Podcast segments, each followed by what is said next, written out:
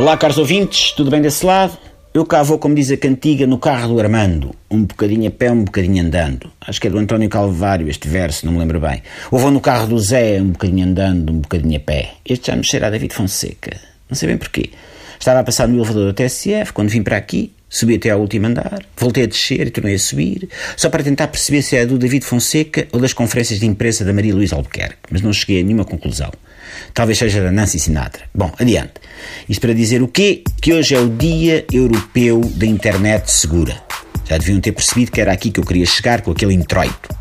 E as pessoas vêm ter comigo nos ajuntamentos para ver o torneio de rugby das Seis Nações de Graça, em frente às montras das lojas televisores, e dizem: É pá, Miguel, tu que és um indivíduo que navega na internet com a vontade de um Vasco da Gama a navegar no Índico, é que podias explicar à malta o que é que é o dia da internet segura e não sei quantos não sei que mais.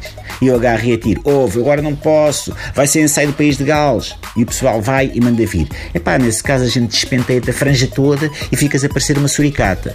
E eu aí dou um passo atrás e respondo: Man, vocês são os desgraçados de uns infos excluídos e nem devem conseguir distinguir um malware de um bidé.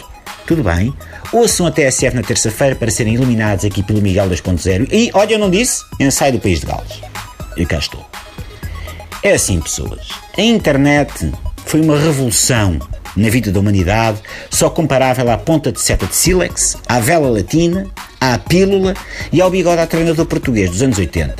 Basta dizer que foi graças à internet que passámos a ter acesso ilimitado ao porno e deixou de ser necessário irmos ao videoclube buscar cassetes VHS que só se podiam tocar depois de calçar três luvas de látex umas por cima das outras. Mas a internet tem os seus perigos. O malware, o spam, os cavalos de Troia, os vírus, os e-mails das autoridades tributárias. O internauta está numa página ofensiva de recrutamento de técnicos de ar-condicionado da Daesh e este não quando começam a arrebentar pop-ups umas atrás das outras, com reclamos a aumentos milagrosos do pênis, fotografias da Marine Le Pen a estrangular um panda fofinho com o fio do telefone fixo e e-mails da Segurança Social a mandar-nos ir lá entregar um rim. Sim, pessoas, a internet é uma ferramenta poderosíssima de informação e partilha. Mas também anda por lá tudo aquilo que o ser humano tem de piorzinho. Fenómenos aterradores, como os e-mails do Fisk Pips. Por isso, vamos todos aproveitar o dia de hoje para navegar em segurança, com respeito pelo próximo e não divulgando dados pessoais a desconhecidos, como a autoridade tributária ou a segurança social. Atrás de uma morena arrebatadora do Facebook ou de um Adonis do Tinder, pode estar o ministro Mário Centeno a sacar guito do IMI ou a taxa das bebidas açucaradas.